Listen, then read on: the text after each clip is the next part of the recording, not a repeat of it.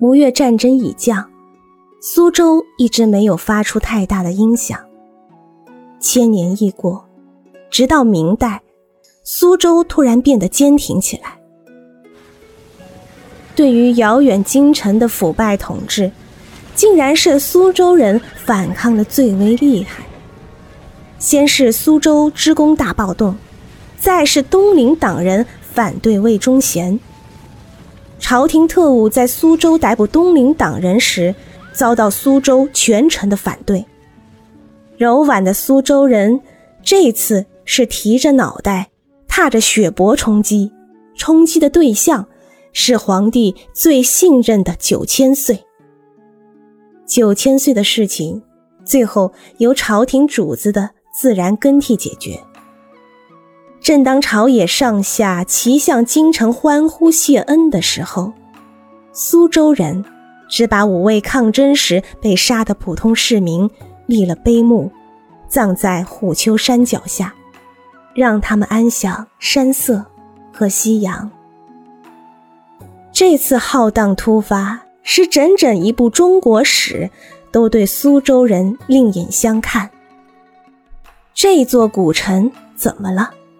脾性一发，让人再也认不出来。说他们含而不露，说他们中间分明，说他们报效朝廷。苏州人只笑一笑，又去过原先的日子。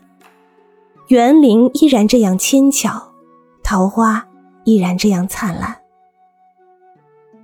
明代的苏州人可享受的东西多得很。他们有一大批才华横溢的戏曲家，他们有旷盛空前的虎丘山曲会，他们还有了唐伯虎和仇英的绘画。到后来，他们又有了一个金圣叹。如此种种，又让京城的文化官员皱眉。轻柔悠扬，潇洒倜傥，放浪不驯，艳情漫漫。这似乎不是朝圣的气象。就拿那个名声最坏的唐伯虎来说吧，自称江南第一才子，也不干什么正事，也看不起大小官员，风流骆驼，高高傲傲，只知写诗作画，不时拿几幅画到街上出卖。不炼金丹，不坐禅，不为商贾，不耕田。闲来写赋青山脉，不食人间造孽钱。这样过日子，怎么不贫困而死呢？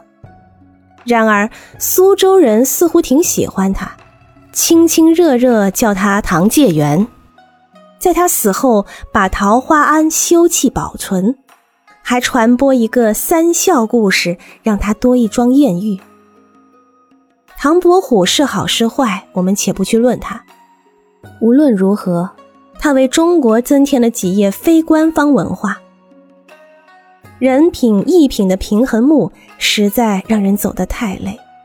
他有权利躲在桃花丛中，做一个真正的艺术家。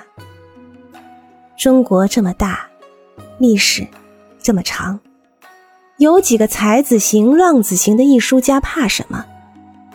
身子的色彩，层层涂抹，够沉重了。涂几笔浅红淡绿，加几分俏皮洒脱，才有活气，才有活活泼泼的中国文化。真正能够导致亡国的，远不是这些才子艺术家。你看大明王后，唯有苏州才子金圣叹哭声震天。他因痛哭而被杀。近年苏州又重修了唐伯虎墓，这是应该的，不能让他们老这么委屈着。